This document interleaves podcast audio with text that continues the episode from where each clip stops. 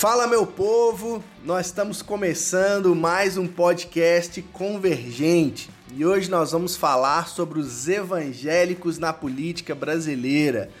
Fica conectado com a gente aí e vamos convergir.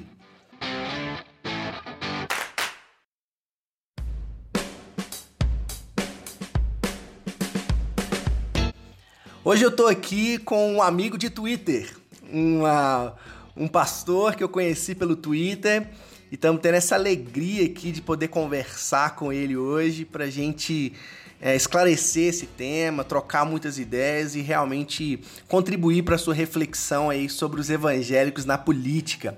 Eu estou aqui com o pastor Alexandre Gonçalves, direto lá de Joinville. E é uma alegria poder contar com você aqui, viu, pastor? Com a sua disposição e você dar o seu tempo aqui para a gente poder gravar esse podcast e poder trocar essa ideia sobre esse tema tão importante, esse tema que está aí bombando e fervilhando nos nossos dias. Muito obrigado, viu, pastor? Eu que agradeço a, a oportunidade. Bom demais. Pastor, eu quero que você comece falando um pouquinho de você, a gente estava conversando aqui nos bastidores um pouquinho, né? Mas eu quero que você fale um pouco da sua história. Eu que te conheço lá pelo Twitter, a gente já conversou um pouquinho no WhatsApp, um pouquinho no direct lá do Twitter. Ouço as suas histórias do Ministério Pastoral que você coloca lá, que eu acho sensacional as histórias que você compartilha lá. Mas eu queria ouvir um pouquinho de você, assim, de como é, sua história, como você tem atuado. Eu percebo que esse tema da relação do povo evangélico com a política é um tema muito importante para o senhor, que você realmente é, gasta o seu tempo para realmente esclarecer as pessoas ali no Twitter, contribuir para esse debate. Então eu queria ouvir você um pouco nesse aspecto. Começa se introduzindo aí para o pessoal. Bom, uma boa noite, bom dia, boa tarde, deve da hora que você vai ouvir. Meu nome é Alexandre Gonçalves, eu sou pastor pentecostal, né? Uma igreja é, o que a gente chama da primeira onda, né? Igreja, uma igreja pentecostal histórica é, do século XIX, chamada Igreja de Deus, é uma igreja americana, surgiu lá na Carolina do Norte, vindo daquele movimento Holiness, que tem muita contribuição dos metodistas, né? Uhum. Que era o movimento de santidade wesleyano, né? Embora no nosso caso a gente veio de uma congregação batista lá na Carolina do Norte, que aí por conta da questão do batismo com o Espírito Santo, acabou então se formando a Igreja de Deus. Pois bem, eu sou é, pastor aí, vou fazer agora 26 anos, né, no, no que eu atuo como, como é pastor, de tempo integral, é, até uma vez eu perco as contas, mas eu vou tentar acertar, a cabeça vai ficando ruim, mas é, desde 2004 eu não sou de tempo integral. Uhum. Eu entrei na Polícia Rodoviária Federal, aí daí já vai fazer 16 anos, eu acho, né? Se minhas contas estiverem certas. E, e, e então, é, e eu entrei por um motivo, né? E a política tem um pouco a ver, não do meu lado, né?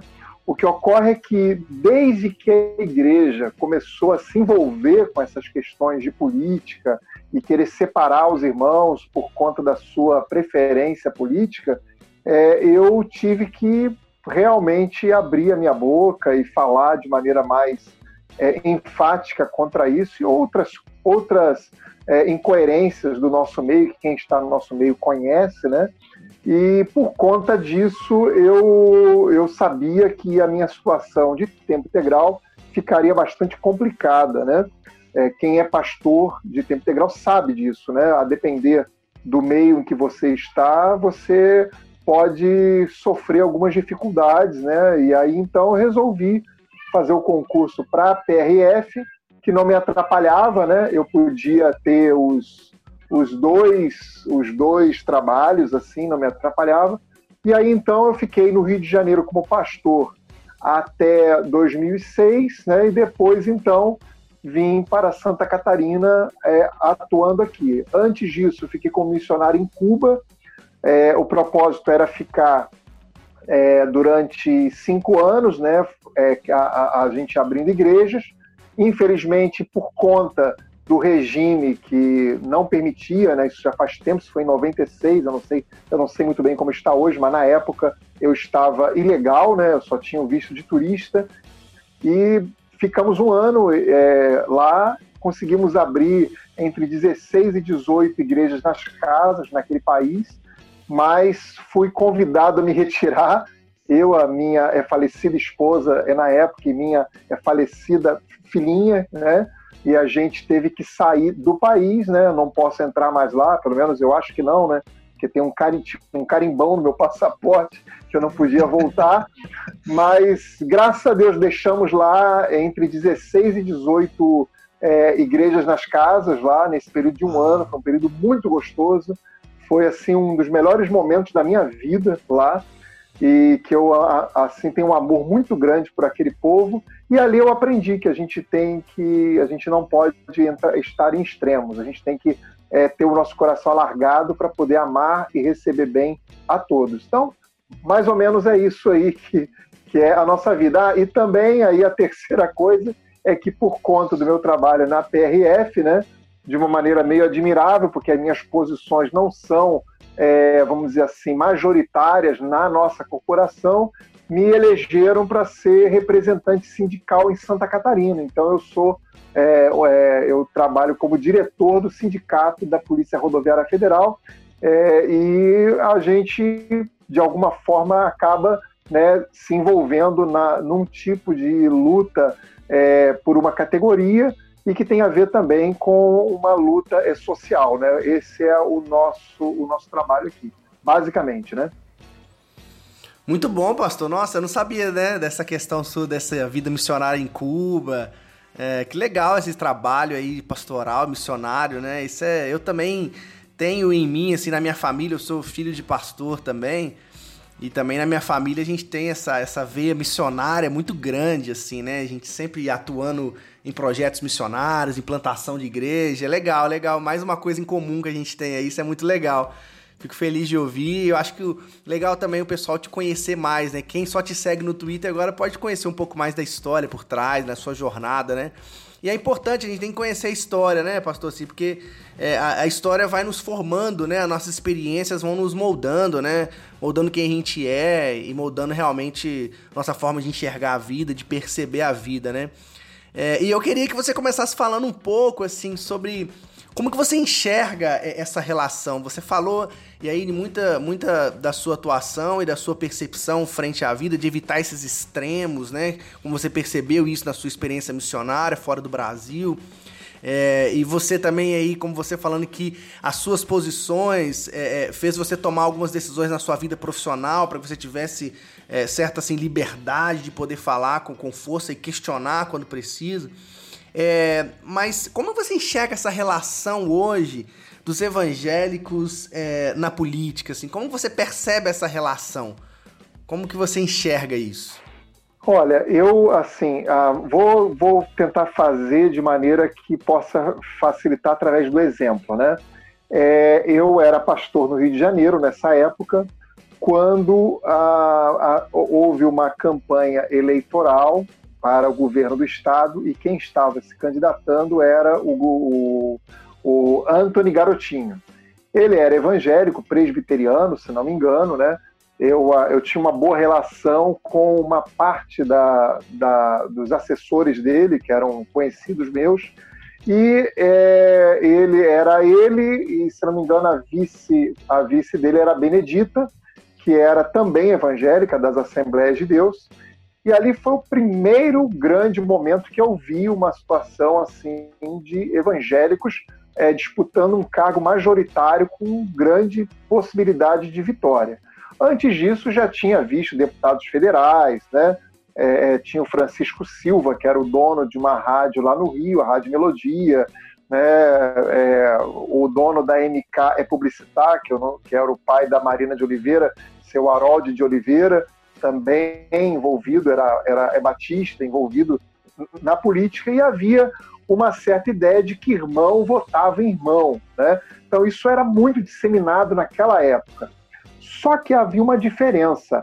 Havia um respeito para quem tivesse uma ideia diferente. Por exemplo, na denominação que eu sou, que é muito tradicional, assim, é, no, tanto nos costumes, né, na, a gente tinha, por exemplo, vários que na época, em 89, por exemplo, um pouco antes disso, votaram no colo, acho que foi a maioria, né?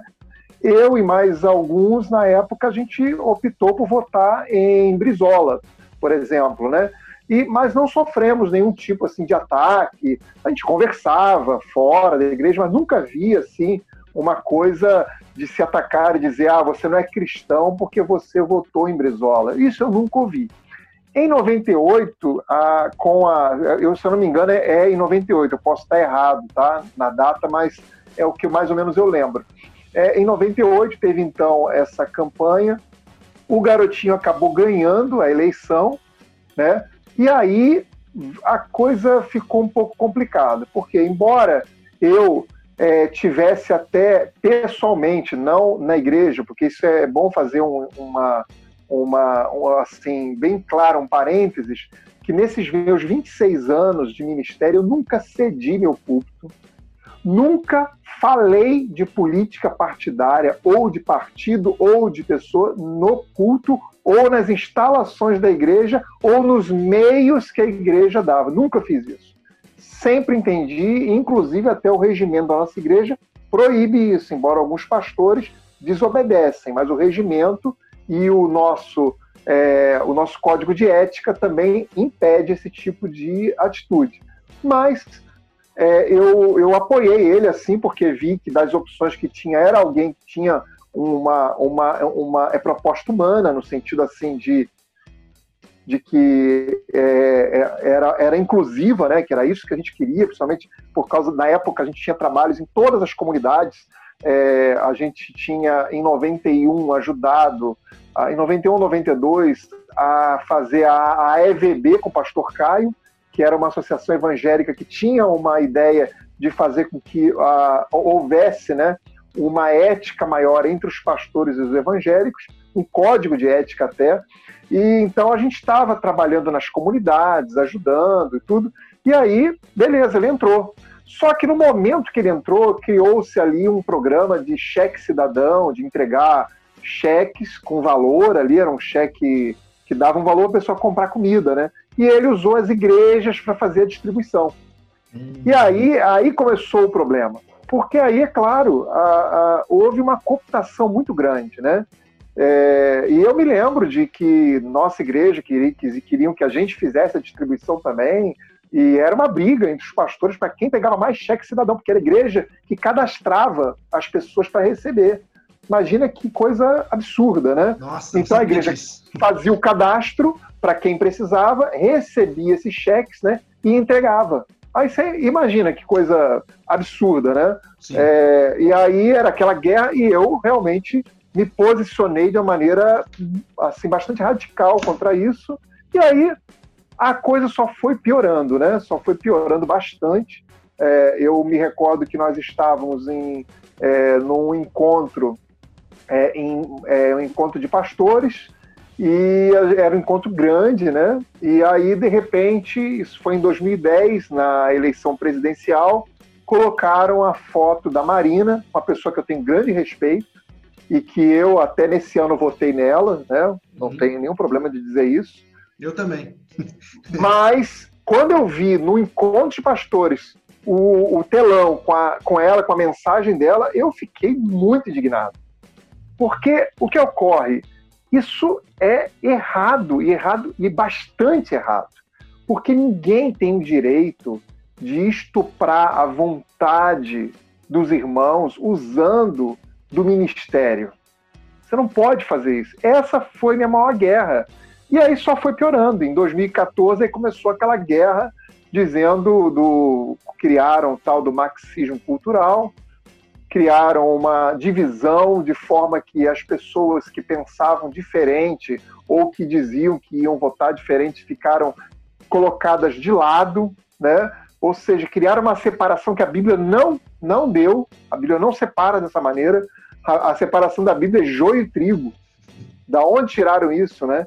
E, e, e, criaram. E aí eu comecei a perceber os traços nas igrejas neopentecostais e pentecostais de uma teologia do domínio, de achar que a igreja tinha que dominar sobre a, a, sobre a vida política, sobre que ela tinha que impor os seus valores, e do lado das igrejas reformadas, um, do, uma teologia do domínio mais refinada, que é uhum. é o teonomismo. Uhum. Que é, é, é uma outra forma de teologia do domínio. Mais intelectual, né? Mais intelectual, mais refinado. A gente costuma dizer que é o neopentecostalismo de sapatênis, né? mais bonito, mais cheiroso, né? Sim. Mas é a mesma coisa, é a mesma coisa, né? É, e, isso, então, realmente é, foi assim um, é, é hoje um grande problema que nós estamos, porque a igreja, se a gente vê lá em Atos, a igreja era amada pelo povo e odiada pelo Estado. Uhum. É assim a igreja. Hoje a igreja está sendo amada e bajulada pelo Estado e odiada pelo povo. Nossa. O inverso do que está lá em Atos. Uhum. E Atos fala claramente, as pessoas falam, não, mas é porque as pessoas nos perseguem. Peraí, lá em Atos diz que a igreja caía na graça do povo. Exatamente.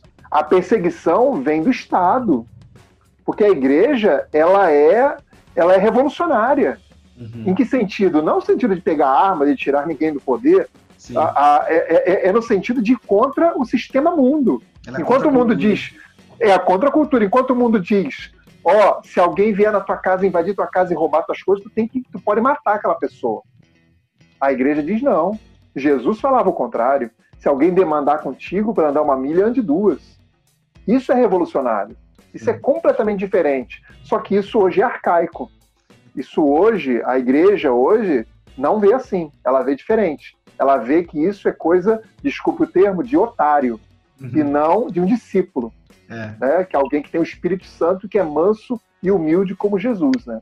Sim. Então, não, basicamente, essa introdução que eu. Foi aí que eu me deparei com essa situação muito difícil com a igreja. E eu gostei de uma coisa que você falou, pastor, assim, que, que eu não, não, não tinha noção, até pela minha idade, né? Eu vou fazer 30 anos esse mês, assim, e eu, eu não, não vivi esse período do colo, eu só sei por notícia pesquisar, gosto muito de pesquisar e ficar sabendo o que se passou, né? Mas é, é legal você falar isso, de como que nessa época não existia essa, essa polarização maluca que a gente está vivendo de, de, de, perder a capacidade do diálogo com o divergente, com aquilo que aquele que não pensa igual a mim, né? O que parece que hoje virou uma loucura, não só hoje, mas nas últimas eleições, assim, né? Eu acho que de duas eleições para cá, que essa essa essa tensão começou assim, né? Essa, essas narrativas que, que vão sendo estabelecidas que parece que elas são feitas para nos dividir, né? Porque é, o que eu percebo no debate público, assim, em rede social, que eu gosto de fazer, mas a cada dia mais tento evitar um pouco certas coisas, porque você percebe que existe uma, uma idolatria às figuras políticas e, e, uma, e, uma, e uma, um segmento irracional de tais figuras, de tais posturas, que quando você chega para uma pessoa, e isso já aconteceu comigo, talvez já deve ter acontecido com o senhor, você dá um argumento claro para a pessoa e a pessoa te responde com todos os clichês possíveis e todas as frases de efeitos possíveis, porque ela não tá nem aí para lógica, ela, ela quer a, o raciocínio dela, a narrativa que ela criou e isso destrói o debate público, porque não, não tem debate público aí. O, o que tem é um jogando as suas frases de efeitos, as suas narrativas. E a coisa não, acontece. Aconteceu uma coisa engraçada comigo. É, o pastor Antônio Carlos Costa fez aquele manifesto, né? É, sou cristão e não voto no Bolsonaro. Eu assinei, compartilhei nas minhas redes e fiz um post muito simples assim. Coloquei assim: se faz sentido para você, assine também. O que, que aconteceu, né? Todo, uma maioria de gente que vota Bolsonaro veio acabar comigo no, nos posts, né? Lá nos comentários. E os argumentos eram esses. Ah, então quer dizer que você votava no PT, quer dizer que você votava no Lula, na Dilma, vocês querem. Aí eu falei assim para um desses camaradas que veio com esse argumento: não, eu votei na Marina na última eleição. Aí ele ficou sem palavras, ele não sabia o que falar, entendeu? Porque eles só, as pessoas só querem gritar, só querem gritar os seus argumentos e não tem diálogo. Eu acho legal isso que você falou, porque eu não tinha essa noção, porque eu, eu comecei a acompanhar a política há, há pouco tempo, eu comecei a antenar mais por isso, e é legal perceber que existe possibilidade de ter diálogo entre os polos, entre as alas diferentes, e existe a possibilidade, e digo mais, que é necessário ter essa conversa, que é fundamental ter essa conversa que é muito importante ter essa conversa, senão a gente não consegue avançar em nada. A gente não consegue é, realmente é, crescer e contribuir para o debate público, que é fundamental, assim, né? E, e eu compactuo de você também com essa perspectiva de não usar o púlpito, né? Essa é uma coisa que eu tento zelar muito, assim, porque faz parte também do código de ética aqui da nossa igreja metodista, essa importância, apesar de que, felizmente, não são todos que zelam, mas é importante esse zelo, né? É, é ser rígido nisso, né? Eu já cansei de ir em reunião de, de atividades em que você vê lá, de repente aparece um político para querer falar, ganhar, ganhar ali é, voz nesses ambientes, né? A gente tem que tomar muito cuidado mesmo. Eu acho que isso até é um, é um testemunho importante que a gente tem que ter como discípulo, discípula de Jesus, né? Não deixar é, é, isso dominar a gente e não us, é, usar aquele famoso voto de cajado, né? O pastor ser, ser aquele que vai é, direcionando a vida da ovelha para o que ele deve pensar. Na igreja que eu pastoreio, por exemplo, tem pessoas que são mais de esquerda, tem pessoas que votaram em Bolsonaro são mais de direita, e tá tudo bem, a gente convive, a gente vive em amor, a gente consegue pastorear e caminhar assim. Agora, nisso, eu quero te fazer uma outra pergunta para a gente ir desenvolvendo mais assim a nossa conversa, né? Você falou aí de algum do como você foi percebendo essa relação do Anthony Garotinho, foi quando você percebeu isso, né? Mas o, o, fato é, pastor, que nem sempre os evangélicos tiveram tanta relevância na política assim, né? Nem sempre os evangélicos tiveram tanta voz assim é, na política. E hoje parece que eles têm a maior voz, eles são é, é têm um peso muito grande, né? E aí fica a pergunta assim, por que, que você acha que os evangélicos têm tanto peso na política brasileira, brasileira hoje? Bom, eu creio que o primeiro motivo é que quando você faz uma campanha política, você normalmente, é, quem é um candidato, ele vai na sua base, né? Se ele tem uma base lá, se ele é um sindicalista ou se ele é presidente de uma associação de moradores, ele tem a base. No caso desses que se utilizam do rebanho para conseguir obter votos, o que ocorre? Ele, além de ter uma base, ele também tem uma autoridade baseada num texto bíblico mal interpretado de Romanos 13, em que quando ele coloca sua opção política para a ovelha, é recebido aquilo quase como um mandamento. Uhum. Ela se sente, o irmão, ele se sente mal em contrariar e ele, e ele deposita sua confiança na palavra do pastor. Porque a pessoa que vai à igreja, que está ali no culto, com o coração aberto, ela está com o coração disposto a ouvir a palavra de Deus. No momento que um pastor fala, olha, meus irmãos, eu quero apresentar, ou ele fala dele ou de alguém, eu quero apresentar o irmão fulano de tal, ele é um homem de Deus, um homem correto, então, portanto, apoiem ele. Não é o mesmo efeito de um sindicalista chegar na frente dos operários e falar: ó, oh, esse aqui tal, vote nele. Porque ele não tem o mesmo peso moral e espiritual que tem um pastor, um líder religioso, né? Então, eu, eu entendo que é, é, essa relevância começa com a facilidade de você conseguir massa para você ter voto. Isso aí é muito claro, né? A, a, a, é, você por exemplo, quando eles querem o apoio da igreja, eles não vão, eles não precisam na igreja hoje. É só ele conversar com os pastores. Uhum. Ele vai, o político reúne, por exemplo, na nossa cidade aqui. Se ele tiver uma reunião com oito pastores aqui, ele consegue, ele consegue ser prefeito dessa cidade aqui. É só ele reunir com oito pastores. Ele já vai ser o próximo prefeito da cidade se ele conseguir fechadinho o apoio desse pessoal, é o que eles chamam de porteira fechada.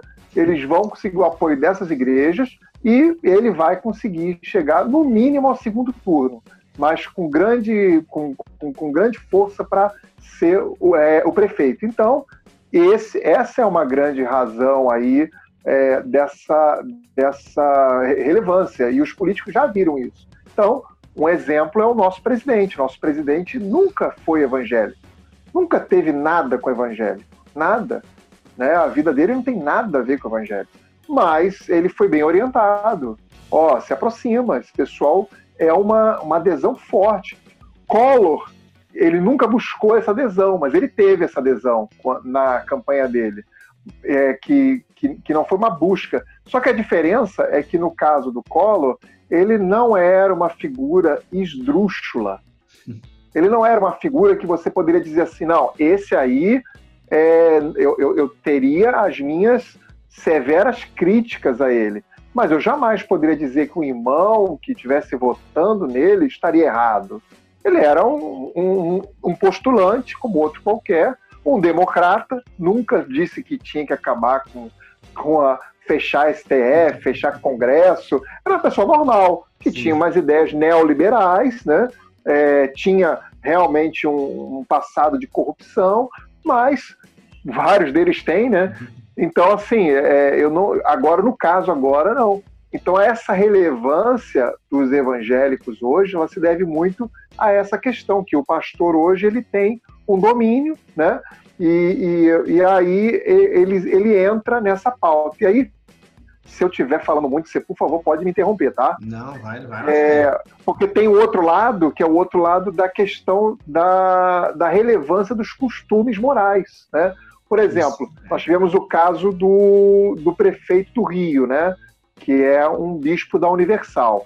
Ele estava muito mal na prefeitura, né? A administração dele estava ruim e, e você julga um prefeito é o que? Se ele está tapando os buracos da rua, se ele está se a coleta de lixo, se está vendo é, as obras, hospitais, creche, né? É, é, assim que se julga um prefeito, né? Como ele estava mal avaliado nesses itens todos, ele aproveitou uma situação para conseguir apoio de novo. Foi quando houve aquela questão da mostra literária, né? Acho que de que aí teve uma, uma revista Lembro que disso. tinha um beijo um beijo entre dois homens, algo assim, né? Lembro e disso. aí então ele se levantou, falou que aquilo era contra a família, contra e aí ele mandou retirar os exemplares e tal, e aí ele conseguiu seu apoio. Ou seja, o que, que eles fazem? Como eles são mal avaliados na, naquilo que deve ser avaliado um, um gestor, né, ele muda o campo da avaliação e vai para o campo moral. E aí as pessoas não votam no prefeito, votam num guru de costumes morais. É votam em alguém que está ali para poder regrar sobre homossexualismo, adultério, sobre pornografia, sobre... mas não é para isso que nós votamos em alguém, né? É, isso nós temos na nossa fé pessoal, dentro da nossa igreja, daquilo que cremos. Não é, não vamos transferir isso para uma prefeitura de alguém que vai é, é, ser o, o governante, administrador de pessoas completamente diferentes, que têm todo o seu direito de crer em qualquer outra coisa ou não crer em nada, né? Então uhum. esse é o grande conflito que eu acho que fa favorece muito os evangélicos estarem com essa relevância toda que a gente vê hoje aí.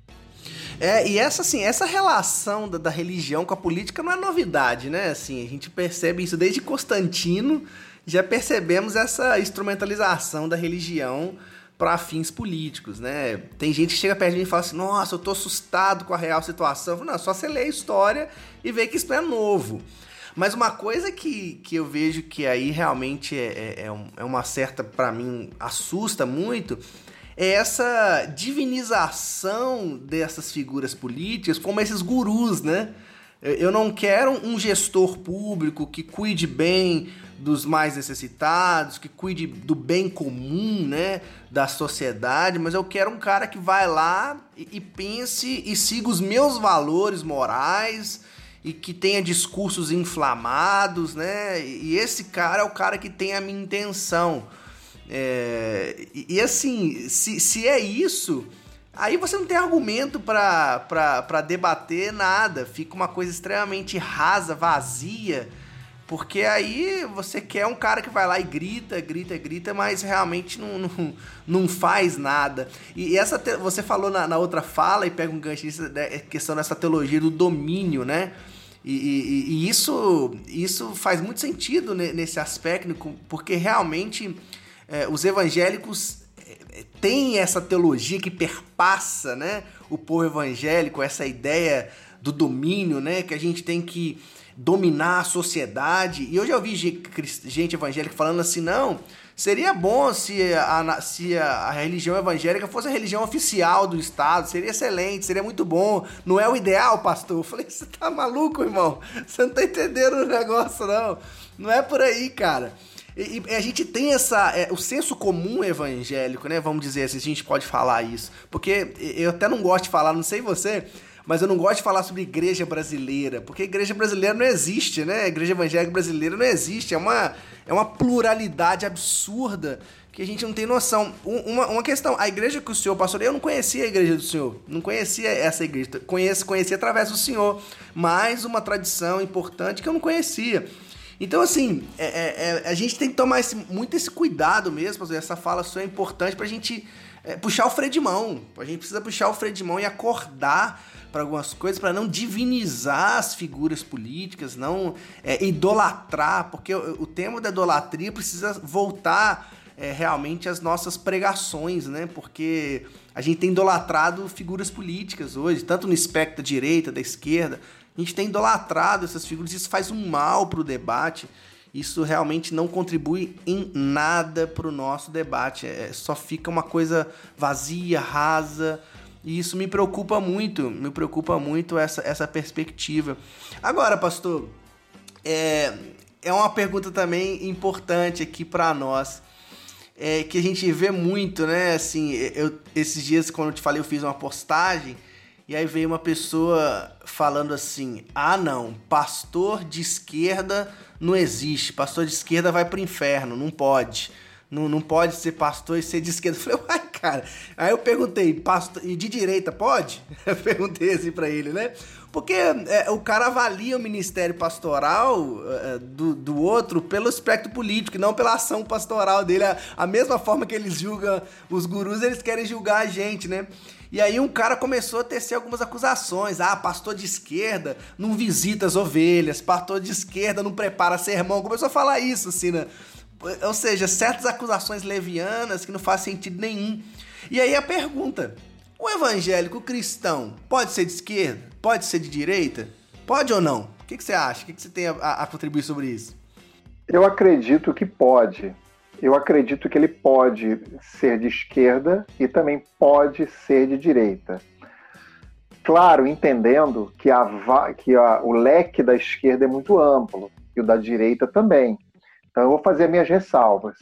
Eu não acho que um cristão possa ser de uma esquerda revolucionária, daquela que acredita que através de uma revolução, de uma, de uma, de uma guerra né, civil, é, se retire do poder e instaure ali uma ditadura do proletariado em que os meios de produção sejam estatais. Isso eu não consigo é, acreditar que dentro do evangelho isso seja cabível.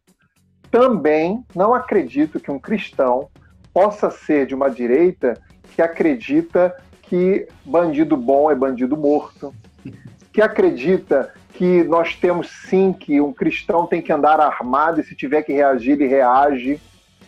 Que é, o Estado não tem que cuidar de ninguém, que é, um, é a meritocracia, cada um se vira, né?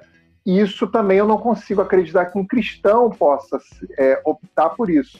Por isso eu costumo dizer que o melhor caminho do cristão é a moderação. Uhum. Ele pega o que tem na esquerda, ele abre como se fosse uma caixa de bombom e ver ali aquilo que realmente possa valer, possa ser usado, e pega também da direita aquilo que valha e que possa realmente é, ter a nossa fé. Às vezes tem gente assim que me chama, né? Já me chamaram, você é um marxista, né?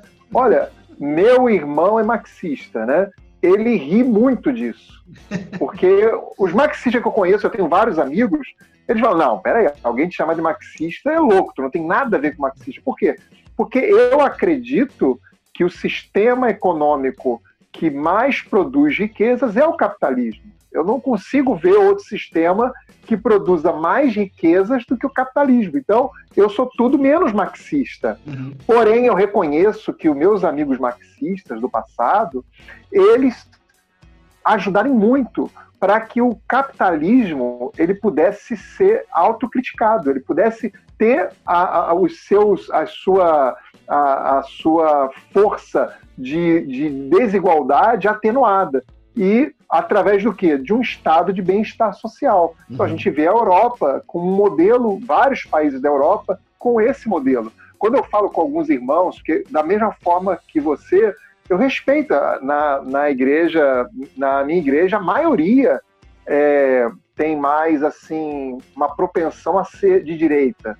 Eu não tenho problema com isso, nenhum problema. E, no, e nem penso em convencer. Mas quando a gente está conversando, eu falo: você sabia que na Inglaterra, que é um país que ninguém pode dizer que é comunista, o sistema de saúde lá é público e não pode ter plano de saúde na Inglaterra? Você sabia disso? Eu falo para o irmão. Ou seja, eles aprenderam isso por causa da Segunda Guerra. Com a Segunda Guerra, eles viram o povo sofrendo, então o Estado entendeu: não, nós vamos dar uma saúde pública né, para o povo poder se tratar. E aí eu mostro: você sabia que nos Estados Unidos, se você ficar mal, se você ficar doente, você vai para a porta do hospital, se tu não tiver dinheiro, você não vai conseguir atendimento? Você sabia disso? É isso que você quer? Você acha que isso tem a ver com o evangelho, que é de acolhimento, que é de ajudar, que é de amar, de abraçar, de recolher as pessoas, né? Não é isso. Então, a gente tem que ter uma posição de equilíbrio, né? Um equilíbrio, porque o evangelho é moderação, né? A gente vê isso, o próprio espírito de moderação que Paulo fala a Timóteo, né? Que a gente tem que ter esse espírito de moderação, ser moderado em tudo, não ir nem para a esquerda nem para a direita, ou seja, não no sentido político, mas no sentido de extremos, né? Sim. No sentido de extremos. Mas a pessoa pode sim, o irmão ele pode ser de esquerda, numa esquerda democrática, uma esquerda que não queira é, insurgir-se contra a ordem democrática também pode ser de direita, né? É, tenho amigos, irmãos, pastores que são de direita, mas não de uma direita é, é, hidrófoba, como a gente vê hoje, né? De uma direita que ele quer mesmo que eu, só que por um caminho que ele vê de outra maneira. Ele acha que por esse caminho se consegue o mesmo resultado que eu também quero. Então, esses irmãos estão, não há nenhum problema, e eu acho que é esse o problema. Eu até fiz uma série de vídeos no canal que eu tenho, um canal pequeno que eu tenho no YouTube, Ser Cristão e Não Ser de Direita. E eu fiz esse título para ser provocativo mesmo. Porque as pessoas no comentário falam, ah, então tem que ser de esquerda. Eu falei, olha, lê de novo. Ser cristão e não ser de direita. Ou seja, você não é obrigado a abraçar todo o pacote da direita cristã conservadora para ser cristão. Uhum. Você não é obrigado, isso não é uma obrigação, não está ligado uma coisa a outra. o evangelho é muito maior que isso.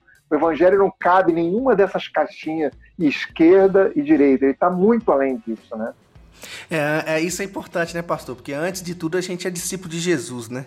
Antes de qualquer é, espectro político e qualquer posição, nós somos discípulos de Jesus. Então, essa é a minha maior crise recentemente, viu, pastor? Assim, que parece que as pessoas é, estão negociando assim serem discípulos e seguir o evangelho em troca de uma de um lado político, né? Parece que o primordial é a opção política. A gente vê isso tanto na direita quanto na esquerda. É, é fato isso e isso me incomoda muito porque isso nos deixa realmente, como você falou, né? Uma, uma, uma posição, uma direita que dá radical que aí você perde total a capacidade de, de dialogar e de, de convergir, né? Pegando o gancho aqui do nosso podcast, de convergir, porque a gente precisa disso. A gente é discípulo de Jesus de Nazaré, ele não se encaixa em nenhum limite, em nenhum quadrado é, que queira impor essas restrições. Eu, eu achei legal sua resposta, porque a gente precisa ter isso, que a gente tenha na, na igreja, que a gente tenha no corpo de Cristo, é cristãos que compactuam com uma política mais à direita, outra mais à esquerda, mas que saibam conviver, que vivem em comunidade, porque essa é a essência do evangelho, né? Viver em comunidade. A, a, a comunidade é ali onde Jesus está presente, em meio à comunidade. E em unidade, quando falta essa unidade também, né, o testemunho ele vai sendo enfraquecido, né? Então essa é uma das questões eu acho que tem mais é, é, feito o povo evangélico ser tão ridicularizado e questionado, porque a gente não consegue ter divergências e ter unidade. Isso é, é uma loucura, assim. E isso é uma coisa que eu não sei como que a gente vai é, enfrentar isso. É uma coisa que a gente precisa orar muito a Deus, pedir discernimento para lidar com isso, tanto nas nossas realidades locais e também nas nossas estruturas, nas nossas instituições, na forma que a gente se relaciona, né? Eu sonho de verdade, assim, que a gente tenha lideranças é, cristãs evangélicas é, que saibam transitar no meio político de forma madura, de forma séria. Eu conheço alguns, né, mas infelizmente eles são minorias, e, e isso é triste. Porque quando a gente olha para a história, a gente percebe que os, os, cristãos tiveram grande influência no meio político e de forma séria. Nós podemos trazer alguns exemplos aqui. William Wilberforce, da Inglaterra, foi um, um amigo de John Wesley que foi ali quase que consultado, é, foi, teve a consultoria de John Wesley, as orientações, a amizade, e ele foi o cara que lutou contra a escravidão nos Estados Unidos, na, na Inglaterra, e, e, e realmente é, venceu esse período de escravidão lá na Inglaterra. Era um cara que tinha esses princípios, que tinha esses valores, e hoje a gente, a gente consegue ainda ver dentro da igreja é, cristãos racistas, né? Evangélicos racistas. Enquanto nós pensamos na nossa história, na nossa tradição, isso foi extremamente o contrário. A Igreja Metodista mesmo tem, tem vários é, é, é, personagens. Guaraci Silveira, que foi o primeiro é, político evangélico brasileiro, era um, era um, era um metodista. E, e teve uma influência muito grande. É, Dr. Martin Luther King. Então, assim, a, a história conta e nos dá inúmeros bons exemplos, né? E é, e é assim, é, é, uma situação que a gente precisa realmente rever. E eu acho que essa conversa ajuda muito. Eu acho que ajuda a gente a, a, a, a ter uma posição diferente, uma posição mais humana, mais clara perante a vida, assim. Eu fico muito feliz. Fiquei feliz demais de te ouvir, assim, me ajudou muito a, a clarear algumas ideias, a, a, a, acrescentar novas perspectivas. E legal também de ver como que você lida com isso na sua vida pastoral, na sua, no seu dia a dia, né? Eu peço a Deus, Deus te dê força aí, Deus continue dando força para ser essa voz, né? Você ali que é muito influente no Twitter, eu acho muito bom ter pessoas como você lá falando, colocando suas posições de forma séria e madura, né? Que Deus sustente você aí, sua família, sua casa, né? seu ministério, seu trabalho, todas as suas ocupações aí, e que a gente consiga continuar sendo essa voz, né? Voz profética. Eu acho que isso é importante, né? Não podemos perder essa, o profetismo bíblico, né? A importância de, de sermos profetas, né? De, de falar aquilo que precisa ser falado em amor né? e com respeito. Obrigado, viu, pastor, pelo seu tempo. Se quiser falar mais uma coisinha para encerrar esse tempo aí, deixar mais uma palavra pro pessoal, como é que você encerraria essa conversa para nós aí? Eu encerraria com uma dinâmica que eu fiz como bom pastor pentecostal que eu sou, né? que as pessoas às vezes acham, né? Já me disseram, ah, você não você é um liberal, né? Você é um universalista. Eu não sou.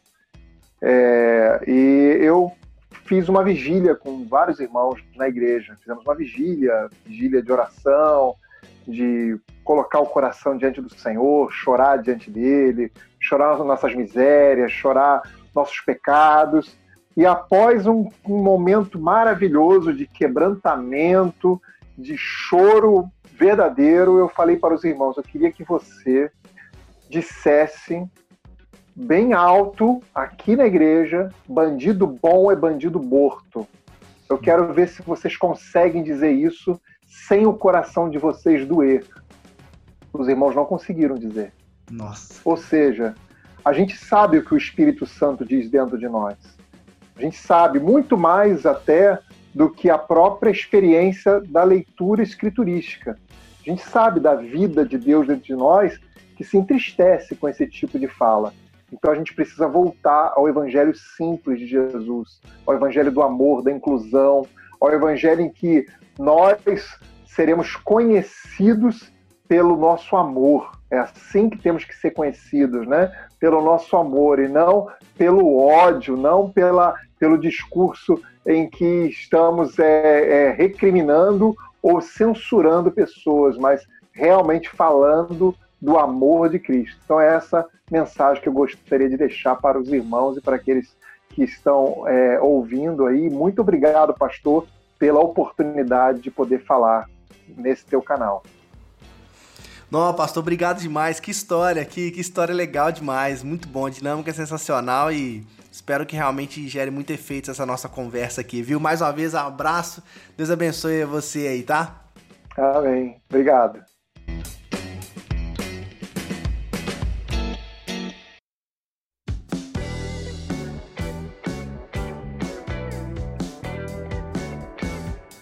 Quero agradecer você que escutou essa conversa maravilhosa que tivemos agora com o pastor Alexandre Gonçalves. Quero convidar você a seguir ele no Twitter, a seguir a gente também em todas as redes sociais, Instagram, Twitter, Facebook, seguir os nossos perfis também no Spotify, no YouTube, no SoundCloud. Se fez sentido para você compartilhar e continuar acompanhando a gente para os próximos episódios. De 15 em 15 dias sempre tem um podcast novo para você. Um abraço forte e vamos convergir.